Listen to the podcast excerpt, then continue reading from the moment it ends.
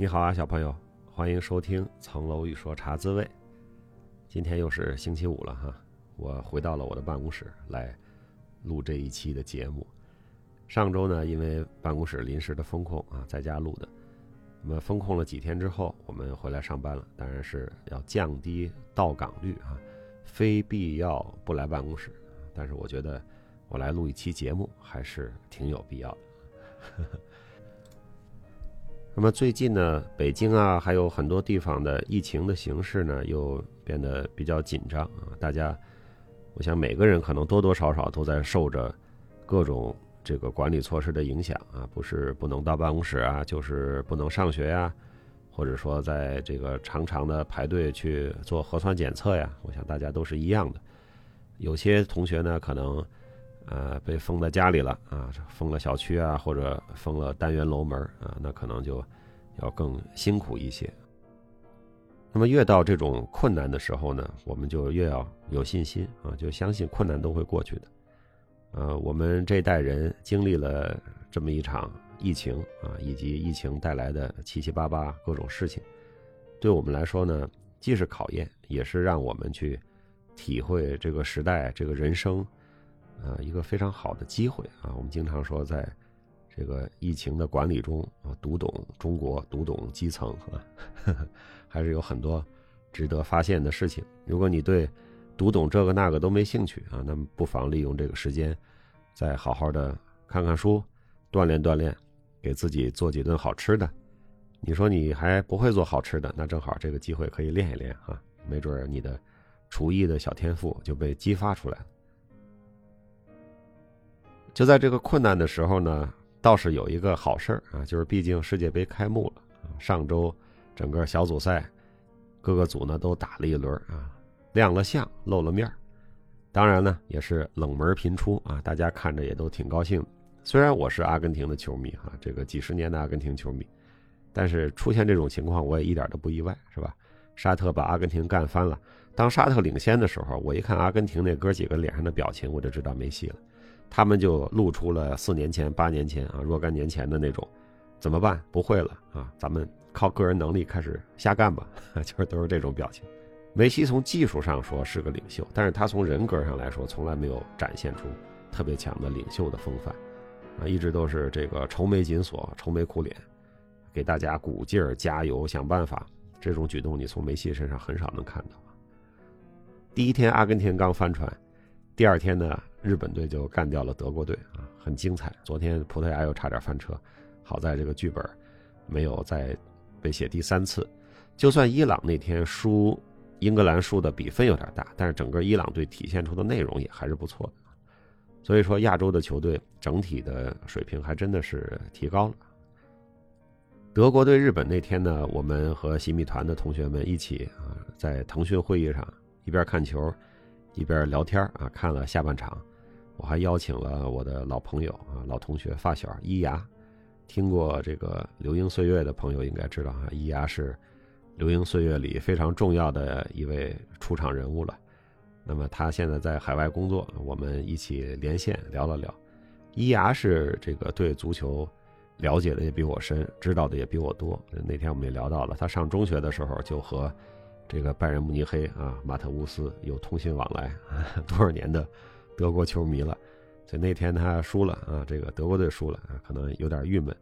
但是呢，他是做投资的啊，他说他看好的日本的另外一家企业可能会因为日本的胜利啊而股票有所上涨啊，这个对他工作来说是有帮助的。我那天开玩笑说你这是对冲是吧？从个人情感上做多德国，但是从这个投资上、工作上做多日本。这是非常好的对冲啊！不管谁赢了，你都有快乐的一面。嗯，伊雅也非常的认真的准备那次直播。其实我就是请他过来，这个瞎聊聊啊，跟大家认识认识。我听说啊，他那天接到了我的邀请啊，有了这个任务，非常认真，把家里的资料啊、杂志啊、最近的这些 文章啊，都拿出来看了看啊。所以他那天给大家分享的也非常好。从当年啊九十年代的德国队说到现在啊如数家珍，什么都知道。这既是这个多年来的积累的结果，也是认真准备的结果啊。所以说，学霸呀这样的同学啊，就是特别厉害。你跟他说一什么事儿，他都特认真啊。他认真的，我都有点以后不太敢叫他了啊，别给人家添好多麻烦。当然了，我们看看小组赛的最后一轮，或者说淘汰赛还有没有更合适的时间，我们再可以一边看球，一边聊一聊啊，和各位新米团的朋友们。但是后面的时间就比较难找，因为到后来这个晚上六点和九点的比赛可能就没了啊，就得十二点或者三点后半夜。啊，我怕你撑不住，我更怕我撑不住。咱们到时候找时间看。这两天呢，还有一个新闻，就是说马来西亚选了个新总理啊，安瓦尔。这个安瓦尔总理呢，我还见过啊，所以今天多说两句。加上咱们的听众里呢，我知道也有新加坡、马来西亚的听众啊，小朋友，我也想看看你们有什么看法。当年这个马哈蒂尔赢得了大选之后呢，马来西亚的人民是很欢腾的啊，而且尤其是对于他两年之后会把这个政权有序的交到安瓦尔手里啊，也觉得这个安排还是不错的。但是呢，各种政治的纷乱呀，造成这个交接班啊没有顺利的进行。当时的这个马哈蒂尔领导的啊大选的胜利的那个喜悦呢，也最后没有完全的转化成政治上的这种突破和进步啊，所以这也是有一点遗憾。当时这个安瓦尔还处于在等着做这个。总理的这个接班人的时候，哈，去新加坡参加了 IPBA 啊，我也参加了，所以当时呢见到安瓦尔啊，当然也见到了李显龙总理。我当时为了这个，呃，看李显龙近一点啊，我还特别挺早的到了会场啊，就坐在舞台边上，所以他上台下台的这个走路啊，都是在我面前走过去的。当时感觉他身体不太好，走路有点慢，而且整个非常的清瘦啊，非常的清瘦。他那天还讲说，我现在上午嘛，他说我讲完了，我直接去机场，我就要去北京啊，我要跟中国的领导人会谈。当时有一个年纪更长的律师说，这个新加坡是非常重视这个律师服务行业的。大概十年前有一届 IPBA 是在新加坡举行的，当时李显龙的父亲李光耀也是过来致辞的，这个还是非常给予重视的。那么有另外一场论坛，安瓦尔是嘉宾，所以他坐在台上。接受采访，然后底下也会有一些律师朋友问问题，大家都在问他到底什么时候能接班哈？这个马哈蒂尔给你这个两年的时间，到底什么时候呢？安瓦尔有一个挺智慧的回答，他说：“我现在走到哪里啊，出国到哪里，别人都觉得我是马来西亚的总理，照总理那样来接待我。但是呢，我又不需要承担总理的职责啊，所以这样的时间还挺好的。我希望他长一点。这是一个挺。”幽默也挺智慧的回答，但当时呢，我的一些华人的律师朋友啊，对他不是特别认可，觉得他和某一些这个政治思想比较僵化、比较极端的组织和群体啊走得太近了。那么不知道今天大家对于安瓦尔这个也是个明星啊，政治明星，当年的马哈蒂尔的副手，突然跟马哈蒂尔决裂，被马哈蒂尔搞到监狱里，后来马哈蒂尔又重新联合他啊，取得了全国政权，也是一个。政治上的啊极其起伏的人物，我们看看他，终于当上了这个总理啊，要把马来西亚带向何处去？我们到了这个洗米团秋菊打官司的这个电影啊，这是我们法律主题下的第二个电影。秋菊打官司啊，当时是一个非常有名的电影啊，很多人都看过。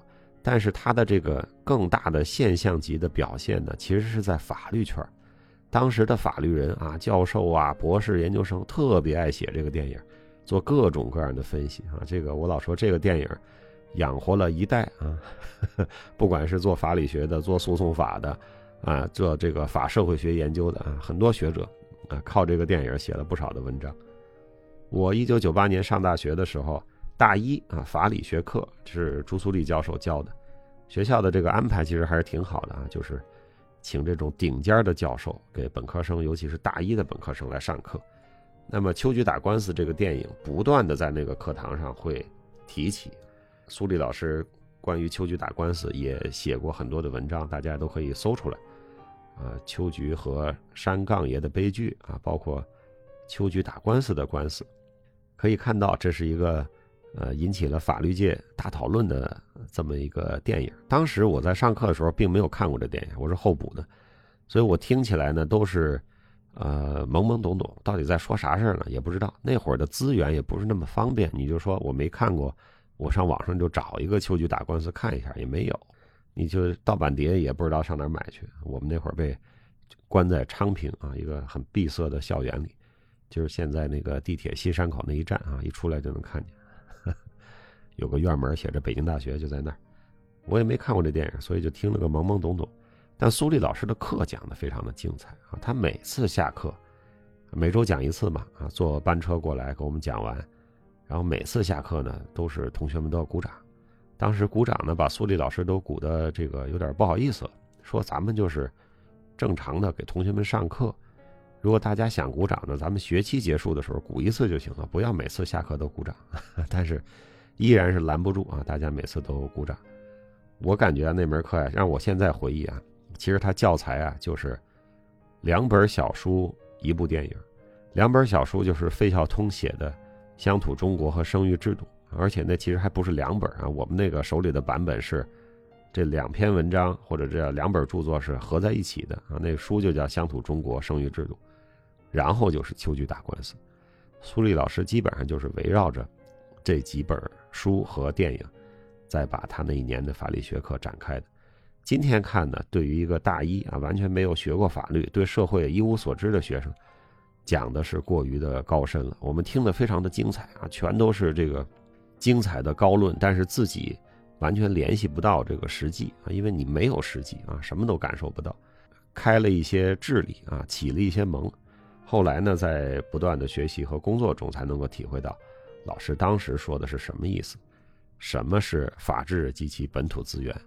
啊，就这种西方式的法律，到底是怎么搅和了乡村的自治啊？就是说，这个你像这个电影里表现的啊，这个秋菊的告状，啊，秋菊走的这些程序，对于秋菊来说都是既不熟悉的，而且让他非常惊讶的。他想告村长，结果呢，呃，公安局反而成了被告啊，因为他是不服公安局的这个行政决定嘛。他说我没想告公安局，啊，最后呢要跟村长讨说法，是吧？最后村长被抓了，他也很意外。我没有想让政府抓人，我就讨个说法。所以就是说，这个乡村的治理和这个现代的法治，其实就是西方的法治啊，产生了巨大的不协调啊。那呃，提供的这种法治的公共产品，让呃人民群众有这个需要的人民群众用不上，觉得我需要的不是你能够提供给我的这些东西，我需要的是别的啊，这个。还挺逗的我不知道秋菊的这样的困境，在今天啊，又过了二十多年，是不是有所变化？但是呢，我们看到了另外的一些困境，就是在整个的社会治理过程中，法律的体系更加的丰富啊，更加的规范，然后对于宪法、对于法律的这个强调也是非常的重要。可是呢，在日常生活中啊，这个行政机关的这个执法中，那真正从法律出发去考虑的事情，用法律的思维去说事情、去解决问题，还是很缺乏。我们那会儿就经常说说，地铁一说停运，就是接上级通知，地铁什么什么停运，哎，它没有法律依据，它就是接上级通知。啊，现在也是啊，楼门说这个居家几天，这个是谁做的决定啊？啊，社区决定的。社区决定的话，好像社区不能做这个决定，是吧？这个谁能做这决定？法律上写的挺清楚的。包括现在还有一些，比如说同学们不上学了啊，停课了，也不下通知，也不下通知，也没有说有一个正式的文件啊，做一个行政决定，说停课啊，从哪天到哪天，他没有一个决定，他自然也就没有一个可塑性，对吧？就也就是说，我们去司法那儿去讨论一下这个停课的决定。这个行政的决定合法吗？他都没有这么一个决定啊，就改口头通知啊，挨个打电话。所以说，整个的这个法律体系是建立了，在纸面上建立了，但是在日常生活中，如果大家不拿它当必须遵循的规范啊，还是以这个习惯的那些方式去做啊，我没有说这个我们现在使用的这个方式就不好，但只是说它在脱节。法律上纸面上是一个要求，但是实际执行起来呢，又是另外一套方式。也就是说，法治还是跟本土资源没有结合起来。那这个问题怎么解决呢？是去推行这个纸面上的法治吗？但是看起来真正该推行这些法治的人啊，又没有在推行。不管是执法者，还是这个行政的相对方啊，就是普通市民或者普通群众，也都是更习惯于自由的那一套方式啊。这个怎么弄啊？这的确是一个非常深刻啊，有时候也挺有趣的法理学和社会学的一个现象。那么秋菊打官司所揭示的这个脱节，在当时九十年代中期，啊，让农村的一个女性啊去接触这些法治的事情，对她来说很脱节。那么今天法治教育、普法教育，啊，又做了二十年，是不是就更好了呢？那我觉得也不光是农村里生活的人了。就我们城市里生活的啊，普通群众，也经常有很多看不懂的事儿啊。我们知道查资的有不少学法律的同学，有不少做律师的同学，我们应该给一个什么样的答案和方案呢？像这个电影里哈，我注意到了一些细节，比如说你看，这个秋菊的老公被村长踢了啊，秋菊在去村长家的时候，村长家的各位女眷都是非常热情的把她迎接进来，是吧？他知道是。秋菊是来跟村长讲理的，但是呢，其他人呢就把他当成一个串门的邻居亲戚，啊，来招待他。你看这个村里边的关系啊，大家并不是说一个原被告见面啊，我们要开始这个解决一个争端的谈判，并不是这样。还有特别好玩的就是说，呃，整个这个电影表现出了非常明显的这个咱们西北或者陕西的这种馍崇拜、面崇拜，对吧？你一进去就看到说。这个不是在这个做馍，就是在做面，啊，一大碗啊，这个油泼面啊。我那天为了播这一集，我又重新看了看《秋菊打官司》，呃，看完了之后呢，我自己也点了一个油泼面的外卖，看馋了。馍崇拜，面崇拜，这个电影是在宝鸡拍的啊，而且说是有百分之五十的镜头啊，至少有一半的镜头是偷拍的，因为他拍那个街景嘛，拍那个环境。所以其实是偷拍的，演员是带着小蜜蜂，摄像师是藏好了的啊。除了那几个主演啊，刘佩琦老师、巩俐老师什么的，他们在那儿啊演的那个自己家里那个戏，那是在拍电影。剩下在街上很多都是偷拍的。这个偷拍后来还引起了一个官司嘛，是吧？有一个街上是卖什么的，卖冰棍的还是卖棉花糖的一个大姐，她说她有麻子啊，所以她最讨厌照相。这个电影呢拍到了她几秒钟。放出来了，那她身边的人呢就讽刺她说：“你这个麻子还上电影了？”她觉得受到了伤害啊，她还起诉了这个电影啊。当时还有一个官司，苏丽老师也写过哈，叫《秋菊打官司》的官司，这挺好玩的。巩俐演的特别好，有一段是他们到城里去找说法，然后呢，他找不着他妹妹了，找妹妹那段，我觉得那个拍的非常好啊，这个一看就是偷拍啊，摄像师在偷拍，巩俐完全打破了自己的那个。影后的形象，呃这个灰头土脸的在街上找妹妹，那个感觉、那个状态啊，演的特别好，特别的精到。他见到律师的时候，他说了这么一句话，把我说笑了。他说：“啊，原来律师就是干这个的，就是天天收人家钱，就给人个说法。”嗯，这个也是对我们工作的总结哈。天天收人家钱，就给人个说法。我好好琢磨琢磨这句话。啊，挺有道理啊，而且充满着朴实的智慧。那这个电影你看完了之后，你觉得怎么样呢？秋菊的困境啊，基层司法的困境，法律规定和现实中的这个脱节的困境，你是不是经常能够遇到？有什么好的解决的方法吗？是用我们的现实的改变去适应法律，还是说我们的法律其实得？回到现实，怎么弄呢？啊，当时苏丽老师讲的，也就是说，纯粹的移植啊，这个西方世界的法律啊，那个看起来很成熟、很高级，对他们来说是运行有效的，但是拿过来搬到中国社会，是不是有效呢？那本土的一些资源，比如说秋菊和村长他们在这个村里自然形成的一些秩序啊、关系，以及他们自己的这种解决纠纷啊这种方式，是不是？需要更多的被吸纳和容纳到我们的法律体系之中呢？搞一千多条的民法典，当然了，这是一个很好的成就，很辉煌。但是怎么能够把辉煌啊照耀到每一个小山村，照耀到每一个觉得受委屈的人的心里？这其实才是最难最难。这也是法律人啊，一代又一代啊，不是几代人就轻而易举能够解决的问题啊。所以说，我们的国家的法律啊，在推翻了封建王朝之后，进入现代社会，在重建中啊，但是依然在重建中，任重而道远。好了，今天的茶滋味就先聊到这儿。大家忙着看世界杯，不知道有没有时间看秋菊打官司，有没有时间星期天晚上啊，在新米团继续聊天我希望见到你。如果你忙着看球啊，或者有其他的事情，没关系啊，还有回放，还有下周，我们还是来日方长。今天聊到这儿啊，请努力找时间读书，请努力找时间锻炼，请多多帮助他人。星期天晚上新米团的直播，再见。